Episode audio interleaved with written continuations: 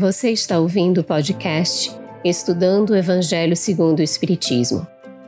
Um estudo sequencial da obra O Evangelho segundo o Espiritismo de Allan Kardec, convertidos para você que curte podcasts e produções em áudio. Essa é a nossa forma de transmitir esperança, conhecimento e alegria. Saudações fraternas a você que acompanha o nosso Estudando o Evangelho segundo o Espiritismo. Seja muito bem-vindo. A Luziane Bahia, esse momento de aprendizado juntos. Agradecimentos, Luziane. E também as nossas intérpretes para Libras, Eliane Carvalho e Tainante Num, do Grupo de Estudos Surdos Espíritas. Nosso agradecimento aí pela interpretação. E hoje aos nossos convidados, Eusita de Melo Quinta, que é escritora e palestrante espírita, coordenadora nacional adjunta da área de estudo do Espiritismo, o estudo da obra básica e de outros estudos da Federação Espírita Brasileira e também é membro da equipe de O Evangelho Rede Vivo da FEB, coordenador estadual da área de estudo do Espiritismo da Federação Espírita do Estado de Goiás. E Cazuza Neto, que é coordenador regional do Alto Sertão Paraibano, trabalhador do Grupo Espírita Os Sementeiros do Bem, em São João do Rio do Peixe. Os nossos agradecimentos aos nossos parceiros de transmissão simultânea. Queridas irmãs e irmãos, sejam bem-vindos nesse espaço. Cumprimentamos o Carlos, os nossos queridos convidados, as intérpretes para Libras, e nós sabemos que esse é um momento nosso de construção o Evangelho vai adentrando os nossos lares e temos a oportunidade de meditarmos um pouco mais nas palavras do nosso Mestre Jesus e sempre sob esta luz da doutrina dos Espíritos. Hoje nós vamos dar continuidade ao estudo. É o capítulo 11, Amar o próximo como a si mesmo, Instruções dos Espíritos, o egoísmo, a fé e a caridade. E aí a gente queria destacar aqui já um comentário que é do Sérgio Lima, ele disse assim: Boa noite. Que depois das lições de hoje, aumentemos nossos esforços na busca de extirparmos o egoísmo e o orgulho de nós mesmos e de nossos semelhantes. Que Cristo nos guie com suas palavras. E a gente vai buscando o estudo para que a gente cada vez mais aprimore o comportamento. Então, direcionando a primeira pergunta para nossa querida Eusita, no item 11 do Evangelho segundo o Espiritismo, nesse capítulo 11. Qual a tarefa reservada ao Espiritismo para com o nosso planeta, querida Eusita?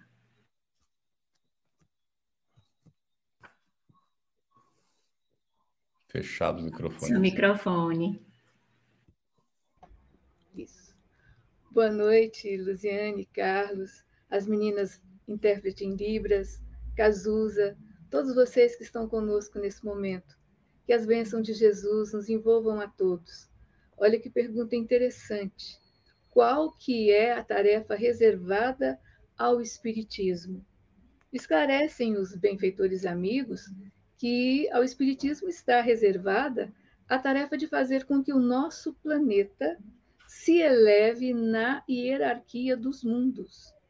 E para isso, a Terra tem uma tarefa, para que se cumpra essa tarefa qual é expulsar do seu território o egoísmo, para que ela possa subir nessa escala dos mundos. Porque a humanidade já está em tempo de mostrar o seu aspecto de maior fortaleza moral e espiritual. Porque o reinado do bem só poderá ser implantado na Terra, nos esclarece a questão 1019 do Livro dos Espíritos, quando entre os espíritos que vêm habitar a. Fechou o microfone de novo.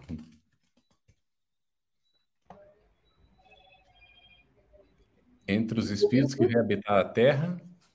Prevaleçam os bons. Ok. Muito bem. Nós temos agora no, no item 11 ainda perguntar por Cazuza. Nesta mensagem aqui do item 11, Emmanuel relembra a atitude de Pilatos no julgamento de Jesus ao lavar as mãos. Lembramos que Emmanuel foi testemunha deste cenário, conforme ele mesmo narra em Há Dois Mil Anos, na personalidade de Públio Lentulus. Aqui aborda acerca do antagonismo entre caridade e egoísmo. Aí, Cazuza, nós pedimos se você poderia explicar o que significa esse antagonismo. Boa noite a todos. Muito bom estar aqui com vocês novamente. É... Essa pergunta, ela, ela nos traz uma grande quantidade de possibilidades a serem utilizadas para reflexão.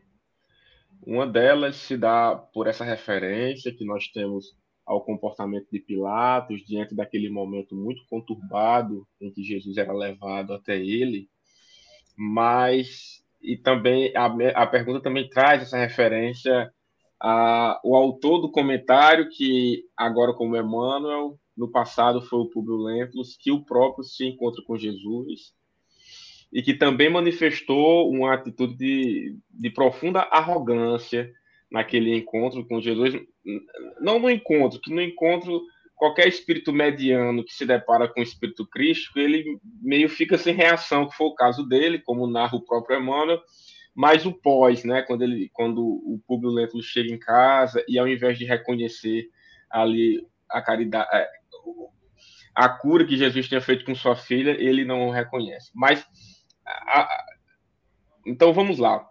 Como é que a gente consegue entender esse antagonismo do Emmanuel hoje ajudando a humanidade com as suas reflexões, compartilhando com a humanidade o avanço moral que ele fez, e ao mesmo tempo, esse mesmo Emmanuel, à época de Jesus, encontrando-se com Jesus, tinha uma, uma, atitude de profundo egoísmo, ali envolvido outros sentimentos filhinhos do orgulho. É, o destaque que a gente dá para explicar esse antagonismo é, na verdade, eu, eu acho que não existe aí um antagonismo propriamente dito. O que existe aí é um processo natural de crescimento da criatura humana, né, do espírito. E o antagonismo se dá da gente conseguir simplesmente ver que em um dado momento a nossa ignorância é, impede que a gente consiga ver todos os benefícios que o despertar consciencial nos oferece que evoluir, na verdade, na verdade, representa ser mais feliz, como é, o Código Penal da Vida Futura, lá no livro e Inferno, nos, nos diz que é mais feliz aquele que mais virtudes possui. Então, é, é, é bonito da gente ver isso, desse processo inteiro de crescimento. Mas, acima de tudo, a gente pode utilizar como reflexão é, o comportamento do Cristo, diante daquele espírito que era o, o Publio Lentulus, no livro há dois mil anos, extremamente arrogante, egoísta, mas ali Jesus já via ele, sabendo que daqui a 1500 anos já começava a surgir ali um Emmanuel.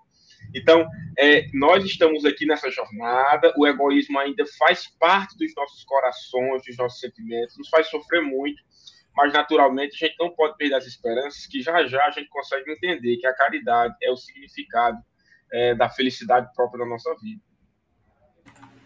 Só fazendo uma correção, nós não cumprimentamos nem o querido Carlos, nem a equipe que compõe esse estudo. É uma alegria aprender com vocês, meus amigos. Excelente as abordagens, tanto da Eusita quanto do Cazuza, e o quanto é interessante o Emmanuel escrevendo essa mensagem muito reflexiva, muito profunda em relação ao egoísmo. Eusita, no item 12, se os homens se amassem com mútuo amor, mais bem praticada seria a caridade. Mas para isso mister fora vos esforçasseis por largar essa couraça que vos cobre os corações, a fim de se tornarem eles mais sensíveis aos sofrimentos alheios. Como é que a gente pode entender essas palavras, Eusita? Essas belíssimas palavras de Pascal, né? Como é que nós podemos entender? Largar essa couraça que vos cobre os corações. Vamos entender primeiro o que é couraça. Couraça é a armadura feita de metal ou couro que se usava na antiguidade. Os soldados usavam a couraça. E elas lhes protegia, mas também, ao mesmo tempo, emperrava os movimentos. Eles ficavam endurecidos, rígidos. Então, deixar de lado essa armadura, essa couraça, que é a armadura do egoísmo, que endurece os corações e que não permite o olhar da solidariedade, o olhar da fraternidade, para que a gente tenha a noção exata do antagonismo entre egoísmo e altruísmo, nós temos que entender que é sair do interesse individual e buscar o interesse coletivo. Como muito bem o Cazuza abordou, Emmanuel, aquele tempo, o senador orgulhoso, egoísta, agora reparte com todos nós as suas belíssimas interpretações dos textos do Evangelho, fazendo com que a vida clareie para toda a coletividade. Então, isso é uma coisa fantástica, né? É nós deixarmos de lado o interesse individual e buscarmos o interesse coletivo. Muito bom. É, é uma verdadeira saga, né? Ao longo de múltiplas encarnações, essa luta. E aí a gente vê que para Publio Lentulus, né, o Emmanuel, levou séculos, né? Para ele poder se integrar de fato no, no trabalho. Agora, depois nós vamos vê-lo como padre Damiano, né? Em renúncia. Isso. Ali já no caminho, não é? Inclusive orientando Alcione, Alcione coloca com as palavras tão bonitas que ele coloca na boca dela, um espírito superior. E então nós não estamos desamparados, não é? A oportunidade nos chega. Jesus não se recusou de receber Publio Lentulus, né, que foi procurá-lo sem saber direito nem se encontraria ou não, e Jesus veio ao encontro dele, não é? Então, a gente não nos falta de forma nenhuma amparo. Mas vamos lá, a nossa situação aqui ainda é examinar essa questão do egoísmo, né? E, e essa dicotomia aí com a caridade, a gente pergunta, Cazuza, do item 12 também, como podemos exemplificar a vitória sobre o egoísmo, este que é a negação da caridade?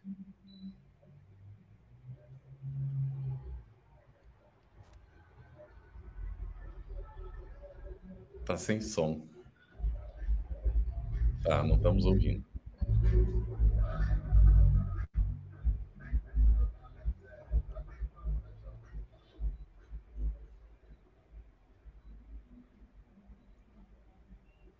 Nada. Às vezes tem que tirar esse. Não sai o som, não, Cazuza. Eu acho que você vai ter que tirar esse fone aí e falar diretamente, de repente. Desconecta ele, esse aí pega. Continua sem som. Tá ok, vamos passar então. Eusita, vamos comentando você, né? Cazuza vai tentar resolver a questão do som lá. Então, Eusita, é essa perguntinha: como podemos exemplificar a vitória sobre o egoísmo, este que é a negação da caridade? Olha, com o império do espírito sobre a matéria. Seria a forma mais ágil e mais rápida de nós buscarmos essa vitória porque o egoísmo ele se enfraquecerá à proporção em que a vida moral for predominando sobre a vida material. E, sobretudo, se nós tivermos a compreensão do Espiritismo, que vem nos clarear exatamente trazendo essa, liber... essa verdade que liberta, porque quando o Espiritismo for bem compreendido, o que, que é que irá acontecer? Uma mudança radical nos costumes e nas crenças o Espiritismo transformará os hábitos, os usos, os costumes, e com isso nós teremos o quê? Uma coisa que já deveria ter acontecido desde a implantação da lei do amor, que é o quê? A sementeira, a implantação do reino dos céus no coração do homem. Isso simplesmente modificará radicalmente o cenário do planeta. Essa é a, é a vitória sobre o egoísmo que precisamos buscar, a nossa autoconquista. Isso mesmo. E lembrando também, e lembrando também que quando nós chegarmos nesse patamar, como é que nós entenderemos essa vitória? A vivência tranquila das bem-aventuranças em nossas vidas, porque nós saberemos entender e vivenciar a felicidade daquele que é pobre de espírito. Nós saberemos entender que estará avante aqueles que choram. Nós saberemos entender a bem-aventurança dos mansos, dos que têm fome e sede de justiça, os que são misericordiosos, nessa sequência em que os limpos de coração se transformarão nos pacificadores. E aqueles que sofrem perseguição por causa dessa justiça serão bem-aventurados também. E seremos todos nós quando recebermos a injúria, a perseguição, a mentira, dizendo todo mal contra nós mesmos, nós poderemos nos exultar e poderemos nos alegrar, porque estaremos o quê? Cumprindo os desiderados das verdades espirituais. Isso mesmo. E seremos então chamados filhos de Deus. Filhos de após Deus. todo esse périplo. Isso. É, acho que o Cazuza está por aí. Vamos lá, a gente vai para as perguntas. Ótimo. Então Chegou vamos lá. Agora, Está ótimo. Estamos ouvindo. Está sim. Vamos para algumas perguntas aqui que já fizeram referência a esses itens 11 e 12. O item 11 é a mensagem do Emmanuel. O item 12 é de Pascal, como bem destacou a nossa querida Eusita. E aqui nós vamos para a pergunta, Cazuza. A Fabíola Loureiro, às 21h32. Seria egoísmo primeiro pensarmos em nosso bem-estar físico e psíquico e depois nos preocuparmos com os demais? Ou o certo seria pensar no bem-estar dos outros e nos deixar de lado? Ótimo, muito obrigado, tá bom, Fabíola? Ó, Fabíola, eu acho que nós até chegamos a comentar algo parecido quando nós estávamos estudando na semana passada sobre quem é que a gente deve cuidar primeiro, ou então amar primeiro, nós mesmos ou os outros. E a gente fez algumas reflexões sobre a importância da gente primeiro se reconhecer como uma criatura, é, parte da criação divina, a gente aprender a se conhecer, a, a respeitar essa todos os sabe todas as graças que a divindade nos oferece por intermédio do nosso psiquismo, do nosso pensamento, do nosso corpo, enfim, primeiro se amar, se conhecer, se cuidar, porque só, é, é dessa forma que a gente vai conseguir reunir os insumos para ter uma referência de cuidado ao outro. Ora, é muito complicado eu pensar em é, ter empatia, desenvolver compaixão pelo outro, se eu não me conheço, se eu não, não consigo fazer silêncio interior, se eu não consigo me, me compreender em termos de criatura necessitada de profundas reformas, fica difícil de eu, de eu, sabe, direcionar isso para o outro. Então, o que eu costumo, é o que eu uso para mim, então, é a única coisa que eu posso falar é, primeira coisa que eu procuro fazer, embora é sempre uma luta diária, quando eu acordo, é tentar criar comigo uma conexão com a divindade. Então, é cuidar do meu psiquismo, sabe? É, é tentar dizer, olha, peraí, ó, estabelecer a minha conexão com o Criador. A partir daí começam-se todos os cuidados com o nosso corpo físico para que a gente se mantenha bem e por, natu por com muita naturalidade a gente vai conseguir, sabe, é, dilatar esse sentimento de, de, de bom senso, de equilíbrio para os outros também.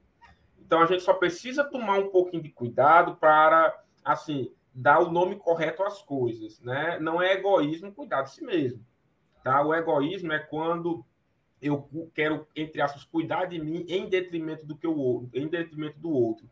Se me permitem, eu queria, de forma muito simples, até para ser pedagógico, dizer mais ou menos o que eu acho que é o egoísmo. O egoísmo é assim, ó. Quando você diz, olha, primeiro eu, depois os meus, para os outros nada. Isso é egoísmo, entende? Então, o egoísmo é quando a gente tem uma referência de bem-estar para mim, pra, no máximo para aquelas pessoas que eu gosto. Agora, para os outros, eu não, não os reconheço como parte da grande família humana né, que eu estou inserido. Então, isso é egoísmo. Então, só a gente não confundir. Né? Muito bem, Cazuza. É, eu me lembro que ouvi o Haroldo Dutra uma vez fazendo a comparação com a gente dentro do avião, aí de repente dá aquele problema e as máscaras caem. A orientação que a gente recebe toda vez que entra no avião é primeiro coloque a máscara para você e depois ajude quem estiver do seu lado se a pessoa precisar. Porque se você vai colocar a máscara no outro, enquanto isso você fica sem oxigênio e desmaia, aí como é que fica? Não é?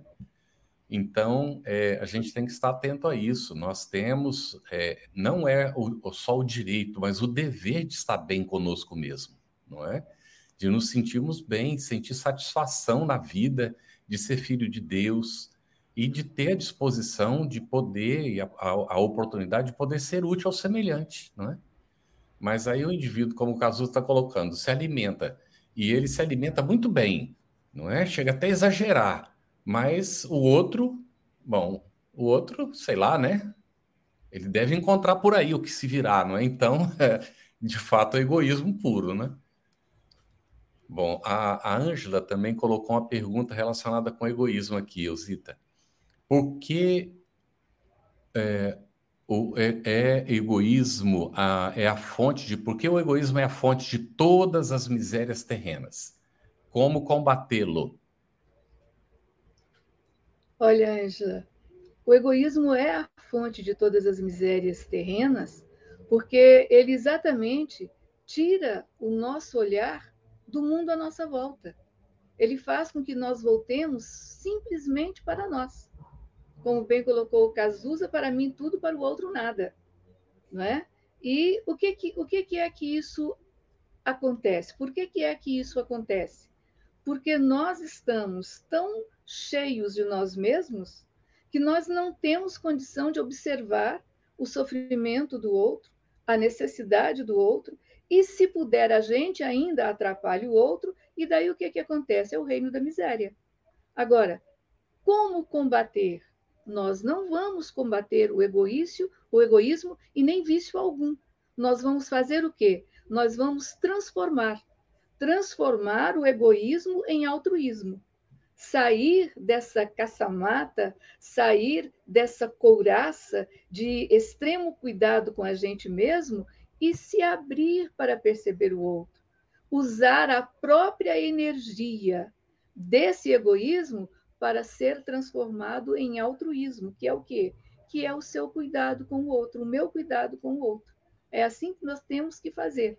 E isso através do quê? Da vivência do evangelho em nosso coração. Linda, Eusita. Ô, Cazuza, tem uma pergunta aqui que, na verdade, me parece um comentário.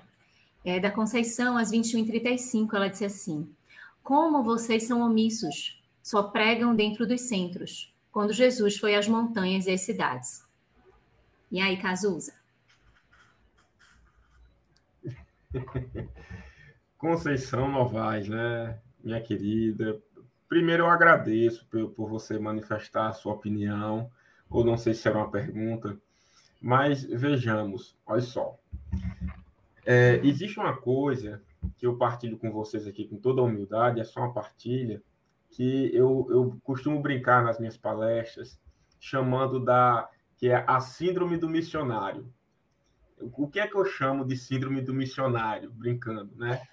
E é aquela mentalidade que muitos de nós ainda nutrimos, e neste caso, na minha avaliação, é, se referindo à síndrome do missionário, que é uma brincadeira que eu uso, e, e na minha avaliação, ela é produto de uma certa vaidade que muitos de nós desenvolvemos de nos acharmos no, no direito de realizar as grandes coisas ou na condição de mudar o mundo externo a nós assim de forma mais rápida. Ora, se fosse para assim ser, Deus já teria feito isso no estalar de dedos, porque ele tem condições. Mas o que é que acontece? De nossa parte, o que a gente pode fazer dentro da nossa existência é nos tornarmos o melhor espírito que a gente pode ser. É o máximo que a gente pode fazer. Com naturalmente, as demandas elas vão chegando para a gente, porque quando o trabalhador está pronto, o trabalho aparece. Então, o fato da gente estar nos centros espíritas, estudando, desenvolvendo laços de fraternidade, aprendendo, na verdade, é, é, é aquilo que a gente pode fazer agora. Então, veja só. Se a gente, neste caso aí, né? Imagine que a gente agora sai, saímos todos nós nas ruas.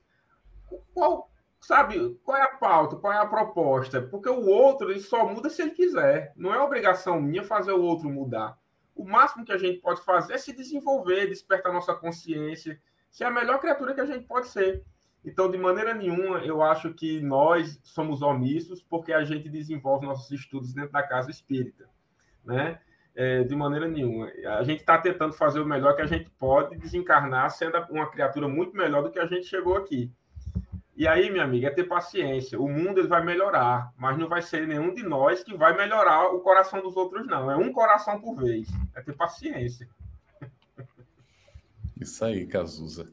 A gente tem que prestar muita atenção que quando Jesus mandou os discípulos ir de pregai, eram outros tempos, não é? Tanto é que Allan Kardec examina, ele diz para não levar cajado, para não levar o forge, né? para não se preocupar, porque o trabalhador tem direito ao salário. Mas naquele tempo era obrigação da, da, das pessoas receber o viajante e hospedar em casa. Então hoje não existe mais isso.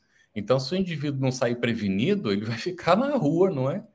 E, e a situação é complexa. Então, nós vivemos outros tempos. E, e esses tempos. Carlos, sim. Uhum. Carlos, se me permite, para além disso, tem só uma pequena, não vou demorar mais do que um minuto, uma pequena reflexão para sim. se fazer. É que, é que assim, olha só, é, Jesus, segundo Emmanuel, é o governador espiritual do planeta. Segundo Emmanuel também, no livro A Caminho da Luz, é um espírito crístico, Isso. envolvido no processo de construção do nosso planeta, no livro A Caminho da Luz. Então veja que Jesus ele tinha um processo pedagógico que nós ainda não damos conta de ter. Veja só, com Nicodemos, Jesus foi falar de filosofia. E aquela passagem quando o homem nasce de novo, não sei o que, aquela coisa toda, isso é filosofia, porque Nicodemos dava conta. Mas com quem não sabia ler, escrever ou pensar complexidades, Jesus só curava. Quando vai para a transfiguração, Jesus só leva três, não leva os outros porque esse é o processo de pedagógico de Jesus. A comunicação de Jesus pode ser curando, pode ser ensinando, pode ser. Então, olha, a, olha só a, a, grandeza do Cristo. Isso Veja, aí. nós estamos aqui aprendendo a deixar de ser egoístas ainda. A gente está todo lá, está no processo de construção. A gente não pode querer agora querer sair convertendo todo mundo, porque nós mesmos temos um profundo, uma grande caminhada pela frente. Isso. E Cazuza, a melhor maneira de convencer os outros é pela vivência como o Cristo colocou. Exato. Então, né, nós não vamos, como você disse, convencer ninguém pelas palavras e nem é propósito do Espiritismo fazer o proselitismo. Não é mais quando nós estamos na convivência com os nossos companheiros de trabalho, com a nossa própria família, né, com os amigos. Aí é a hora em que a gente né, faz aquilo que Kardec colocou não vos preocupeis com a palavra ensino, porque a gente ensina no próprio diálogo, é na convivência, não é? Com, as, com o nosso semelhante. Então, pregar não é só falar, pregar principalmente é fazer, é viver conforme, não é? E o espírita tem que ser coerente. Se reconhece o verdadeiro espírita por sua transformação moral, pelos esforços que emprega para domar as suas más inclinações. Se não estiver fazendo isso, ainda não é espírita. Pode até gostar muito, achar bonito, né, Osita? Mas. Exatamente. E lembrando São Francisco de Assis, pregai pelo exemplo. Isso aí. Se necessário, use palavras. Então, hum. que o uhum. espírita possa fazer isso. Não somente Exatamente. dentro do centro espírita, mas nós mostrarmos realmente que somos diferentes e que temos algo a exemplificar. Essa é a maior pregação que nós podemos fazer em qualquer lugar. Muito bem, excelente. Muito boa provocação que ela fez, né? A gente pôde examinar excelente. isso. Muito bom. Ângela Jucá nos coloca, Eusita, por que o egoísmo nos impede de praticar a caridade? Qual a melhor maneira de praticá-la? Olha só, o egoísmo nos impede de praticar a, a caridade porque ele bloqueia o movimento. Caridade é amor em movimento. E o egoísmo emperra tudo.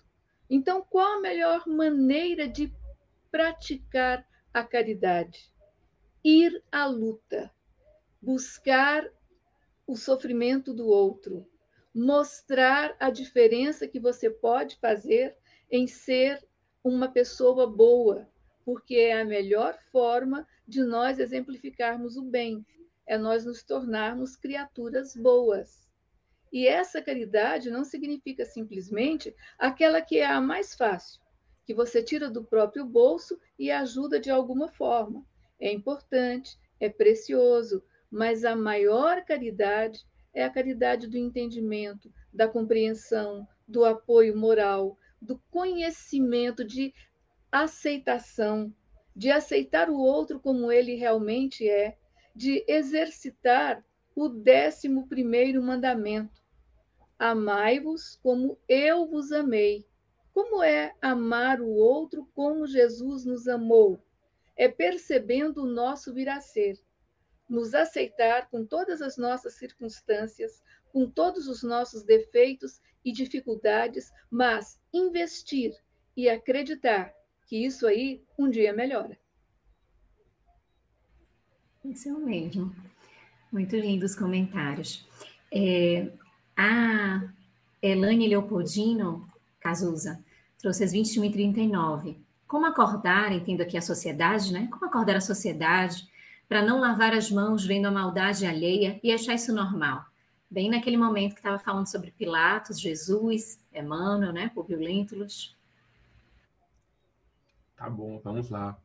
Olha só, eu vou de novo fazer uma referência que é própria das reflexões que eu venho desenvolvendo. Portanto, não tenho a pretensão de dar uma resposta que seja que encerre o assunto que essa pergunta provoca. Mas vejamos só. Vou repetir. O máximo que a gente consegue fazer na nossa jornada é ser o melhor espírito que a gente pode ser. Eu não consigo ter, nem tenho esse dever e nem conseguiria mudar os corações dos outros. Cada coração muda por si só.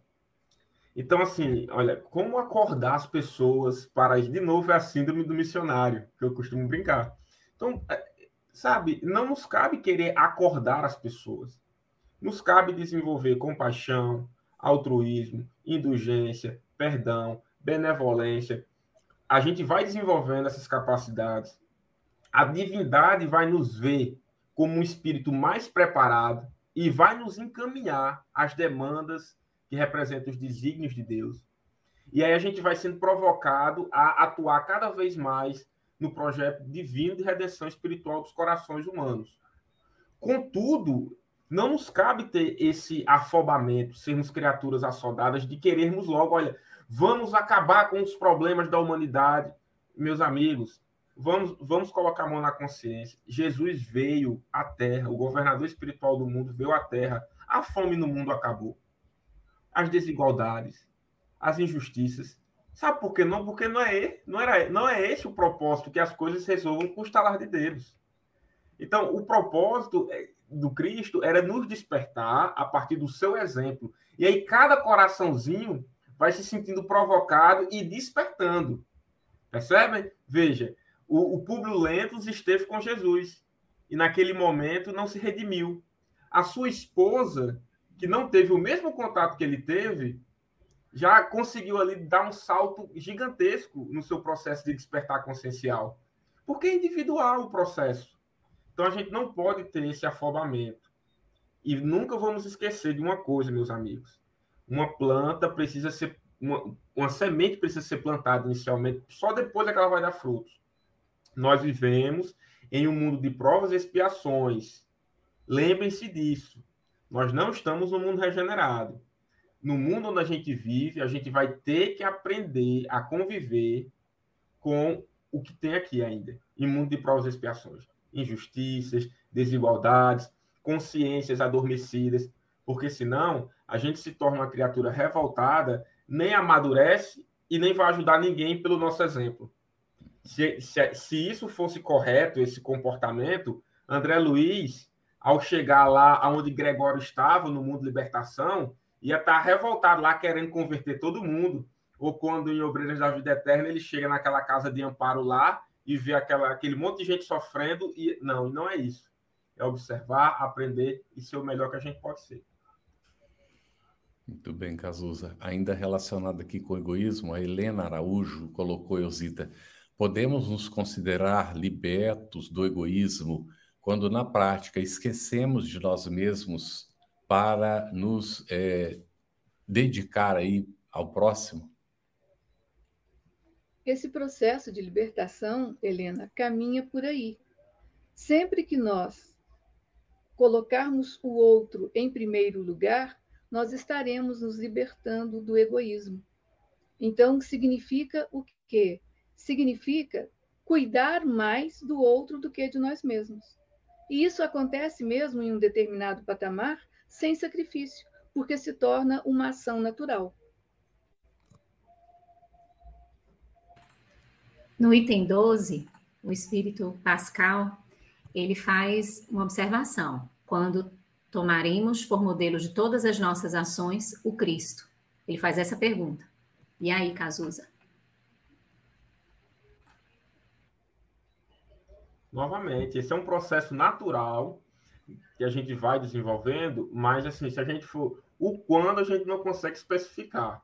Mas o que é que eu costumo o que é que eu costumo levar em consideração é assim, olha, que o santo não é aquele que tem uma perfe... que adquire uma perfeição de forma instantânea.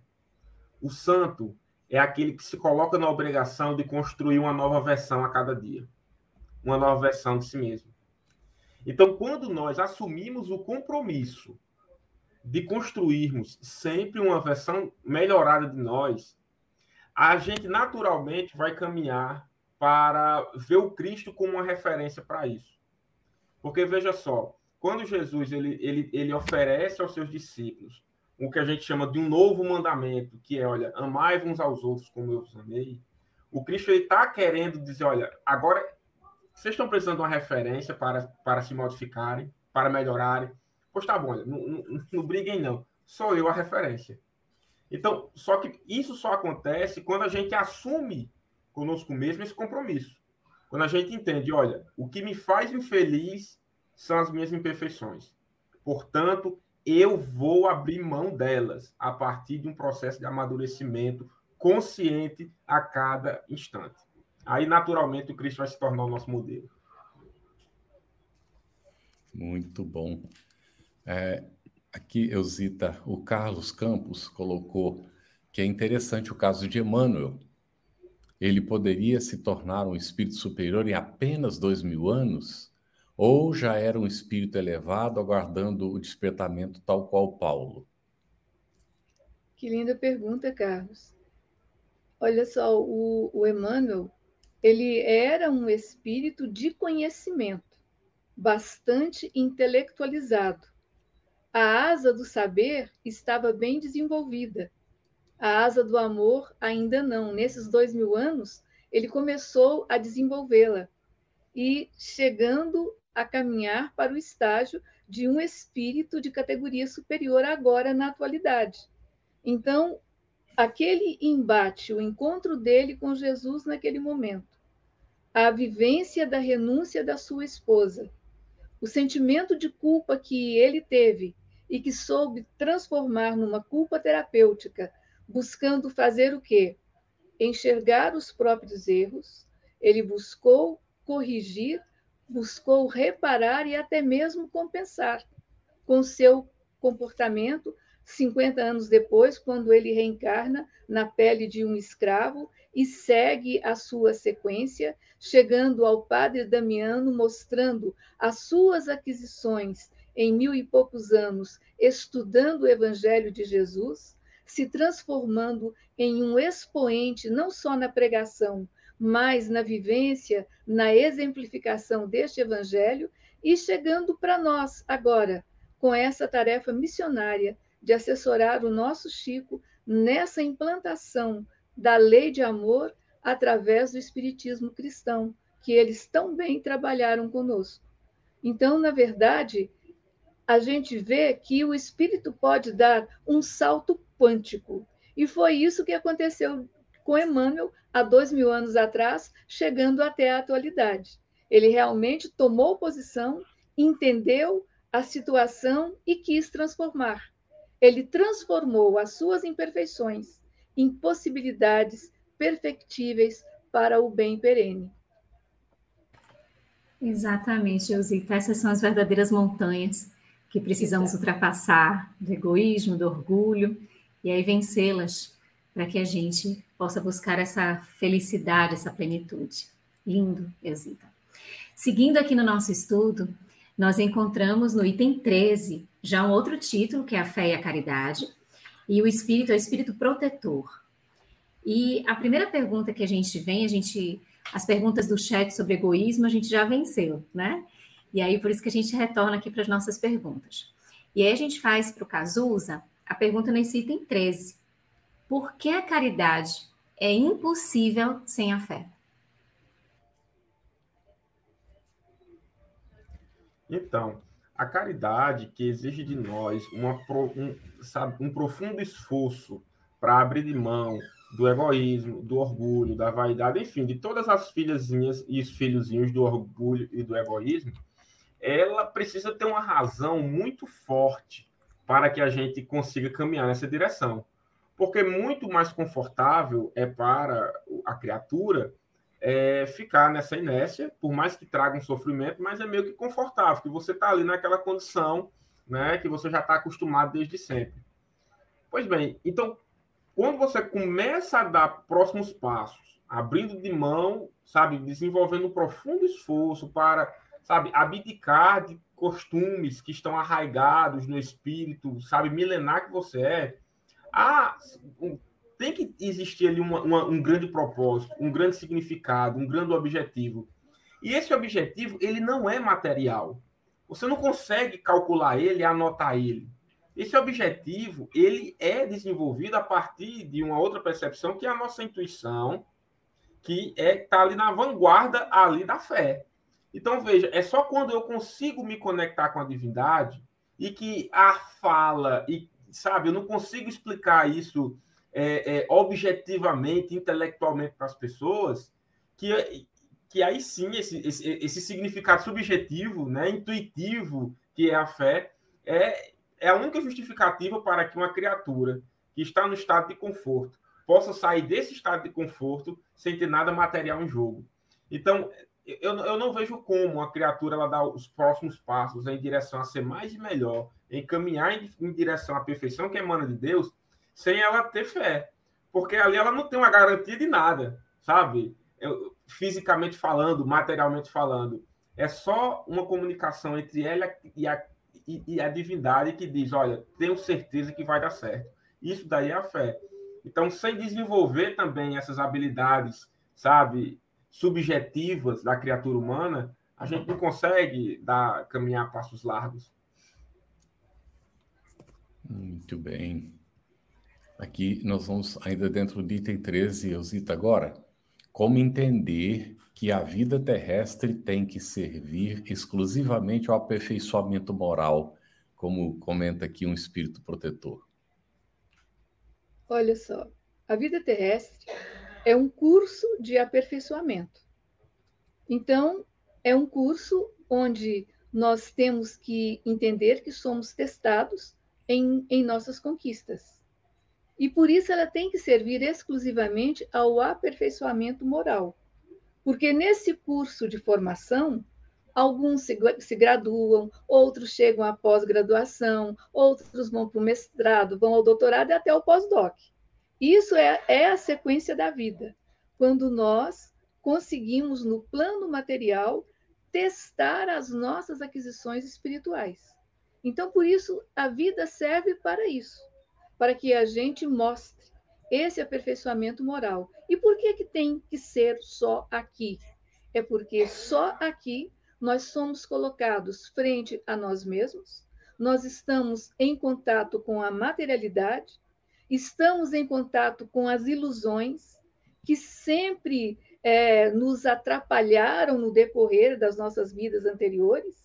E a gente tem que entrar naquele projeto seguinte: deixe as ilusões antes que as ilusões te deixem. Então, quando nós entramos nesse patamar, nós realmente estamos nesse processo de dar uma formação moral maior a nós mesmos e buscando um meio de exercitar esse aperfeiçoamento. Através do quê? Através da convivência, da lei da sociedade, da lei do progresso, do exercício de todas as leis naturais que nos levam a lei de amor, justiça e perfeição. Aí sim, a moralidade estará à tona. Lindo, Zita. Cazuza, no item 13, o Espírito Protetor, ele encerra assim a mensagem.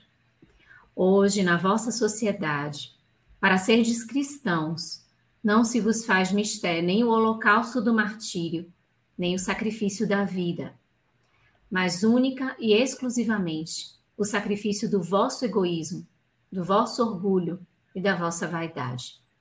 Triunfareis se a caridade vos inspirar e vos sustentar a fé. Comenta para gente, por favor.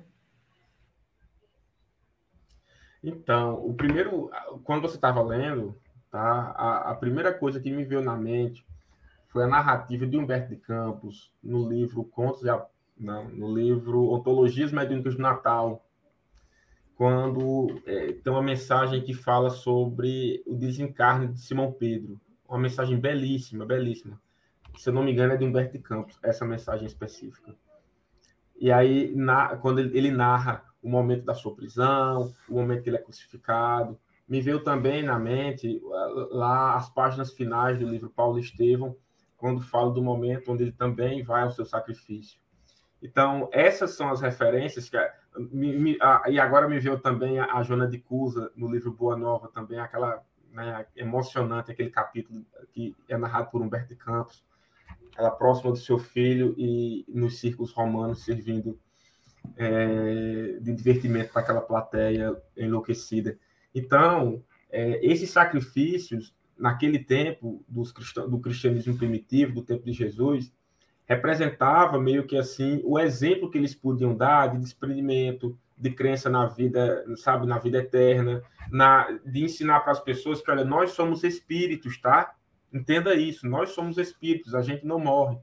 E naquela época, essa era a forma deles conseguir é, ajudar no processo de evangelização dos corações, sabe? Era o martírio físico mesmo, as dores do corpo físico, dentre, dentre, dentre tantas dores, essas também. Já é, nós que aqui estamos vivendo num mundo que já foi muito mais harmonizado em relação a, aos respeitos, às sociedades, às diversidades, sabe?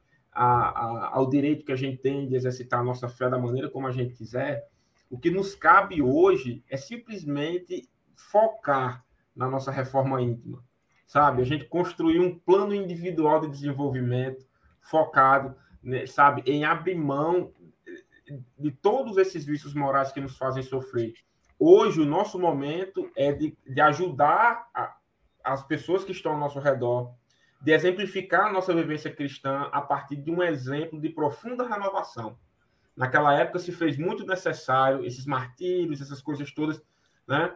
Mas agora não. Agora a gente já superou um pouco essa fase. O que a gente tem para oferecer para a humanidade, em termos de, sabe, de conduta cristã, é isso é abrir de mão dos vícios que tanto nos fazem sofrer. Muito bom. É, a gente precisa entender essa, essa diferença. Que a, aquele tempo eles eram levados né, ao sacrifício físico e tudo. E hoje, voluntariamente, a gente precisa oferecer para sacrificar o egoísmo, né, o orgulho e a vaidade, tudo isso, a prepotência. Muito bom. Ângela Jucá, ela quer aprofundar, Eusita. Então ela pergunta qual a relação entre fé e caridade? A prática da verdadeira caridade e a fé contribuem para a nossa evolução espiritual? Cazuza já Perfeito, tinha comentado alguma coisa, né? Uhum. É, a relação entre fé e caridade.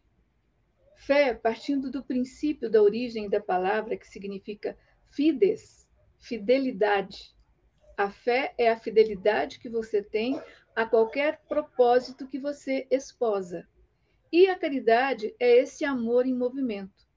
Então, se você coloca toda a sua segurança, a sua fidelidade no exercício desse amor que consola, que acolhe, que, que enobrece, que abriga, o que, que é que acontece? Uma grande contribuição para a nossa evolução espiritual. Por que, que é uma grande contribuição para a nossa evolução espiritual? Porque nós somos fiéis aos princípios que nos aquecem o coração. Nós somos fiéis aos ensinamentos do Evangelho que traz para nós essa perspectiva da realidade espiritual, que a morte não existe como extinção de vida. A gente passa a entender que a gente só leva da vida a vida que a gente leva. Então, como diz o Cazuza, vamos mostrar o nosso melhor. Vamos levar a nossa vida da forma melhor que nós pudermos, em termos de construção da nossa identidade espiritual, deixando de lado os ismos, o egoísmo, usando todas as possibilidades de transformar os nossos vícios em virtudes, para que nós nos fortalecemos com os recursos que a gente tem. E quais são os recursos que a gente tem? Todas as experiências que já vivenciamos. Então, nós não podemos esquecer de que somos criaturas perfectíveis, espíritos imortais, e que estaremos sempre em contato conosco mesmo. Então, fazer de nós o melhor que pudermos ser é viver sempre em boa companhia, e isso ajuda a caminhar. Excelente. Cazuza, Daniel Rosa, às 21h45, pergunta: Se a fé é mãe da caridade, por, virtu por virtude primogênita, é o que nos conduz ao bem como base da regeneração individual e coletiva, na sublimação do egoísmo, como obstáculo ao progresso moral e social?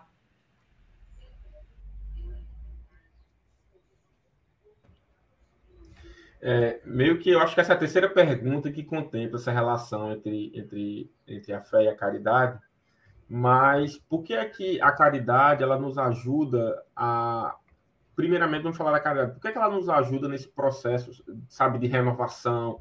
Por que, é que a gente entende que fora da caridade não há salvação? Por que, é que o Kardec ele, ele, ele, ele, ele comprou essa ideia, né? E, e, e, hoje a gente entende que isso é, uma das, é a bandeira do espiritismo, sabe, do espiritismo em ação. Porque a caridade, ela nos provoca a caridade autêntica, como aquela como Jesus a vê, né? a benevolência, a indulgência, perdão.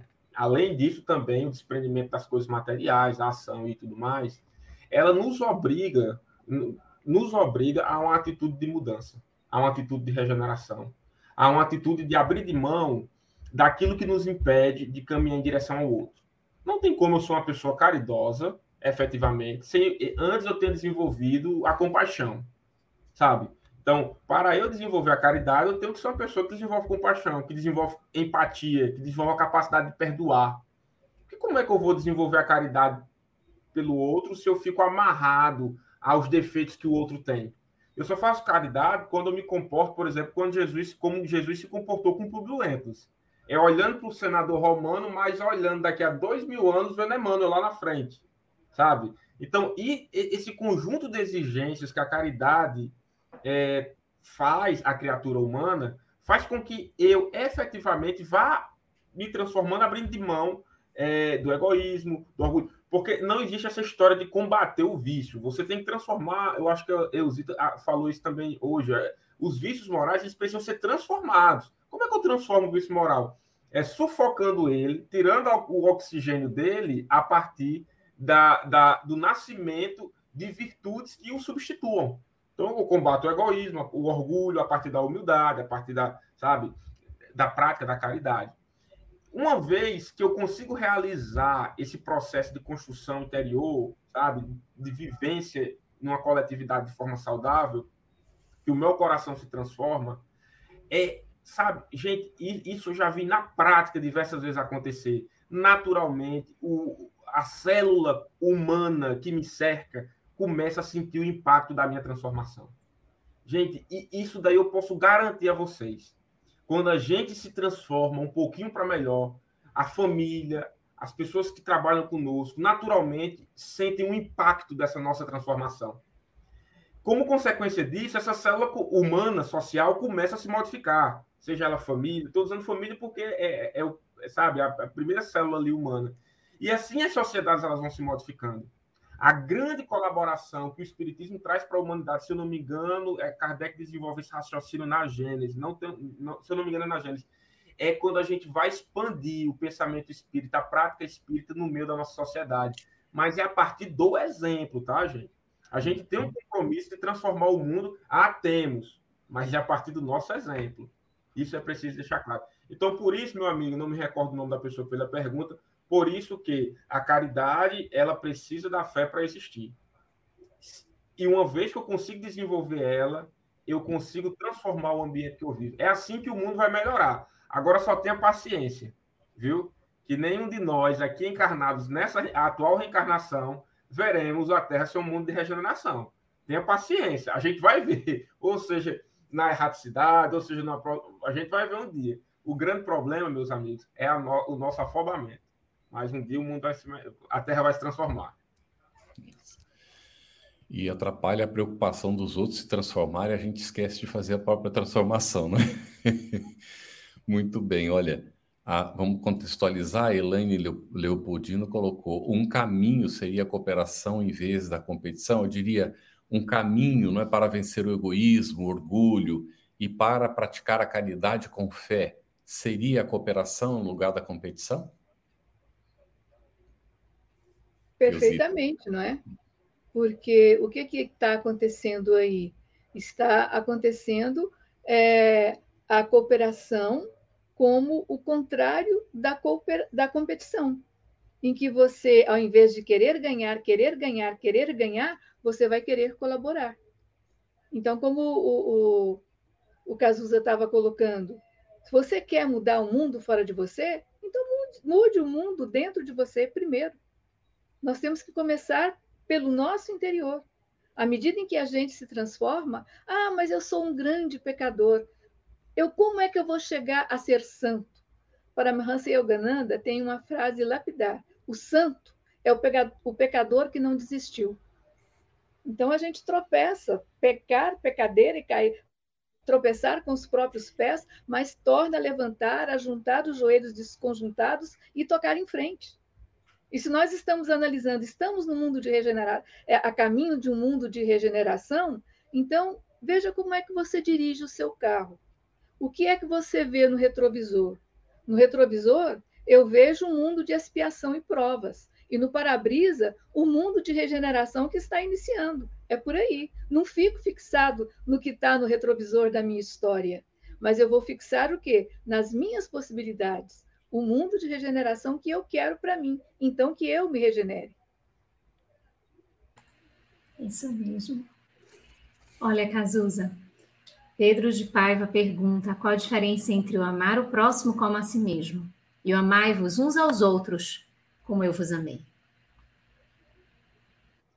Ótima pergunta, Pedro. Ótima pergunta. Na verdade, as duas são, são grandes ensinamentos que Jesus deixou para a humanidade para que a gente consiga desenvolver aí, o, o sabe, a, a, vivência prática da caridade, né? De fraternidade absoluta. No entanto, ela, cada uma tem uma proposta pedagógica diferente. Então, veja só. É, vamos começar pela segunda. A segunda, ela traz uma referência, que é o Cristo. Então, essa segunda, ela é muito mais fácil de ser ensinada e de ser aprendida. Porque, veja, eu estou dizendo, olha, amai uns aos outros como Jesus nos amou. Aí a pessoa vai entender, mas o que foi que Jesus fez? Aí você vai entender, olha, Jesus lavou os pés para dar um ensinamento que a humildade é a maior de todas as ações. Jesus não teve medo da morte, porque Jesus provou que nós somos espíritos imortais, e por aí vai, sabe? Então, ah, então eu vou amar o próximo da mesma forma que Jesus amou. Então eu tenho uma referência. Ela é muito mais pedagógica. Essa outra é um pouco mais filosófica. Percebe? Olha, ama o próximo como a si mesmo. Embora ela também não seja muito, muito complexa, dá para todo mundo entender, mas quando eu não desenvolvi ainda, sabe, uma, um processo de, de melhoramento contínuo das minhas ações, uma reflexão cotidiana sobre aquilo que eu preciso melhorar, talvez eu perca aí a referência de como amar o outro. Porque eu não tenho muitas vezes nem em mim. Então, por isso que todas elas vão nos levar para o mesmo caminho, que é uma vida em sociedade onde brilha e reina a fraternidade. Todas duas vão levar para o mesmo caminho. Na minha avaliação, o que muda é a estratégia pedagógica de uma para a outra. Muito bem. É interessante que Jesus colocou em, em duas situações, não é? é a, a primeira, amar a, a a Deus sobre todas as coisas e ao próximo como mesmo, vem lá do Antigo Testamento, né? Que ele vai aproveitar e colocar e, e re, apresenta como resumo de toda a lei. E depois ele vai falar como amigos, não é? Que vos ameis como eu vos tenho amado. Então, a, a, gente fazer essa relação da fraternidade mesmo ali na relação de uns com os outros, né? e a renúncia para o bem do próximo é muito interessante. Gostei, Cazuza, obrigado. A, o Pedro Paiva pergunta aqui, olha, Eusita, o perdão seria caridade na prática? Perfeitamente, porque é a doação de si mesmo. O perdão é a caridade na prática. E quando você perdoa, você se liberta. E quando você se liberta, você cresce em possibilidades de continuar o seu progresso. Por isso, perdoar nunca é demais. É o melhor que a gente pode fazer. Muito bem. Olha, Cazuza, qual a forma mais fácil de começar a praticar a caridade? Eita, e agora? É, é, essa, essa pergunta ela é bem. Eu acho que é o Simão Pedro que brinca dizendo que aquela pergunta do livro dos Espíritos que diz qual o meio eficaz né, e prático para superar, né, que é uma, ele diz que é uma pergunta mineira que ela quer logo o resultado, né, o meio prático, eficaz, que é uma coisa logo direta, quer, quer ser muito expulso. Ele faz essa brincadeira em uma palestra que eu já assisti dele. E aí essa pergunta também traz essa característica. Qual é a forma mais fácil de começar a praticar a caridade?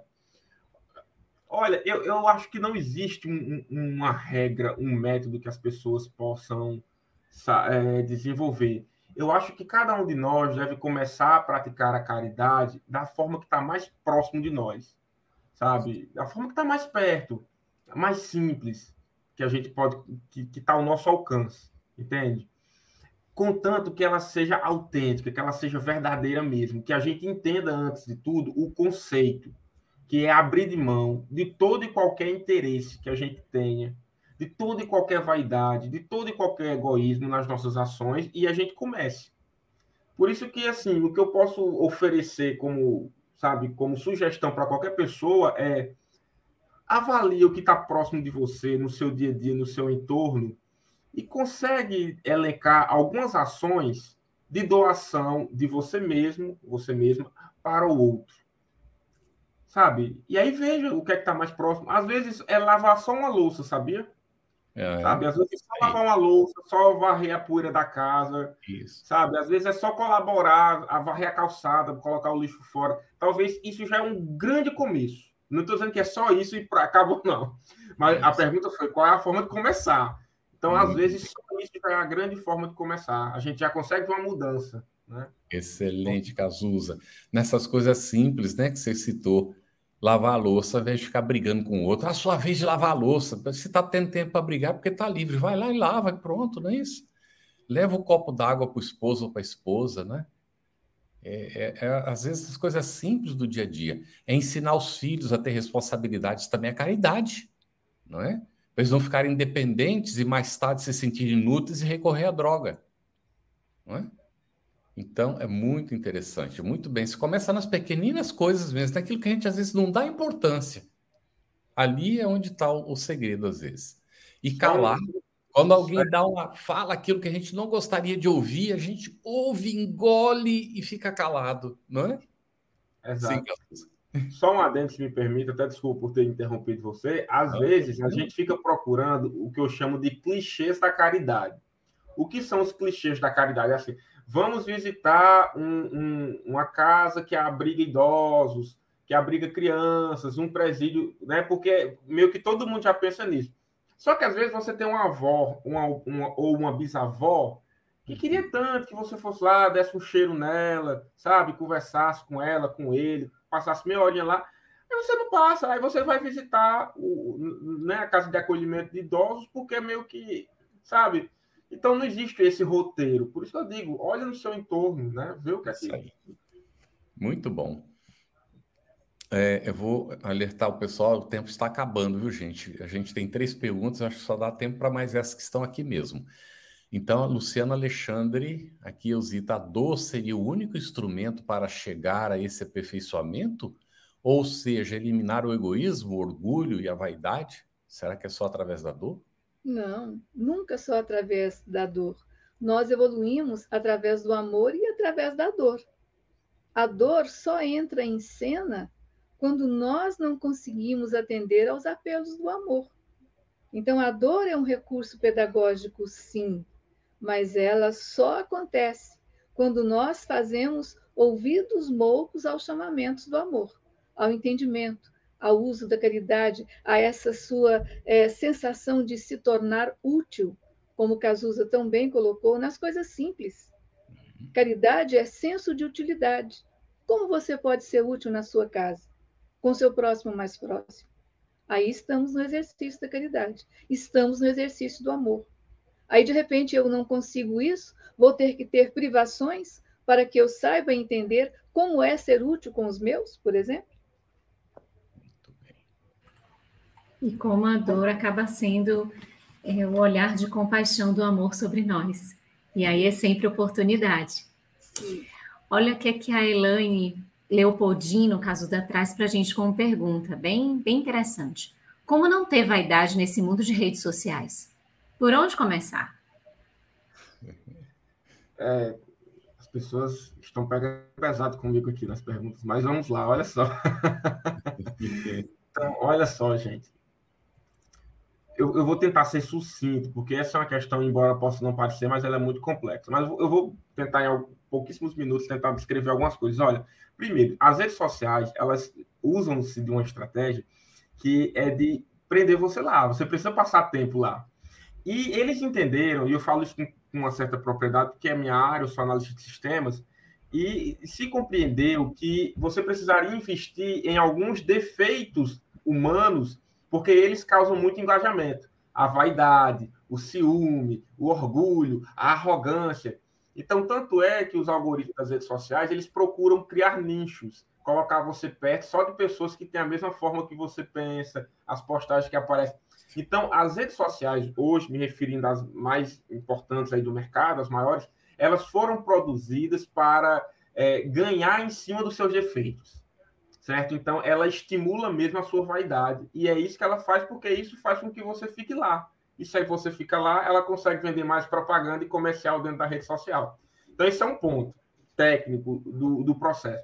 Agora, de nossa parte, para além de compreender isso, tem documentários, tem livros que falam sobre isso. Mas, para além disso, a gente precisa entender que, olha só, essa, a vaidade nos torna criaturas felizes? Eu posso afirmar a vocês com toda certeza, não. A vaidade, ela é o seguinte, olha, eu quero ouvir que eu sou bom. A vaidade, o orgulho é aquele sentimento que diz, eu sou melhor do que você. A vaidade é o sentimento que diz, diga agora que eu sou melhor do que você. A vaidade é aquele casal quando briga e um diz pro outro, só faça as pazes se você assumir que estava errado ou que estava errada. Essa é a vaidade. Então, como começar? É a gente sabe, se conscientizar de que ó, o que é a vaidade. É isso que eu acabei de dizer para vocês. Reflitam sobre isso e dizem, olha, eu preciso abandonar ela porque ela não me faz bem. E também dá uma olhadinha nesses aspectos técnicos que eu citei inicialmente, que eu tenho certeza que vai ajudar a entender o processo. Muito bom, Cazuza. A última pergunta é da Kátia Mello, Zita. Qual sua avaliação sobre o papel do autoconhecimento na prática da caridade? Beleza, Kátia. O papel do autoconhecimento é essencial, porque se você se conhece, você tem possibilidade de agir com mais acerto. Se você se ignora, se ignora você vai é, agindo por instinto, por vaidade, como colocou aí o, o, o Cazuza, e não é por aí que nós temos que caminhar. Nós temos que entender que nos conhecer é a grande chave libertadora, porque você vai conhecer exatamente a sua capacidade, o seu potencial, você vai se posicionar entendendo com as suas características o outro como ele é e sabendo que não é um elogio, não é uma mensagem que vai te fazer mal ou que vai te fazer bem. Porque se autoconhecendo, você chega a um nível de consciência em que você pode se dizer, como dizia o professor Huberto Roden, não sou melhor porque me louvam, nem sou pior porque me censuram. Sou o que sou, aos teus olhos, Senhor, e à luz da minha própria consciência. Então, autoconhecimento é a consciência de você por você mesmo. E isso é importante. Você ouviu uma produção da Federação Espírita Brasileira. Para saber mais, siga o arroba FebTV Brasil no YouTube, Instagram e Facebook. E o arroba FebEditora no Instagram. Ative o sininho para receber as notificações e ficar por dentro da nossa programação. Até o próximo estudo!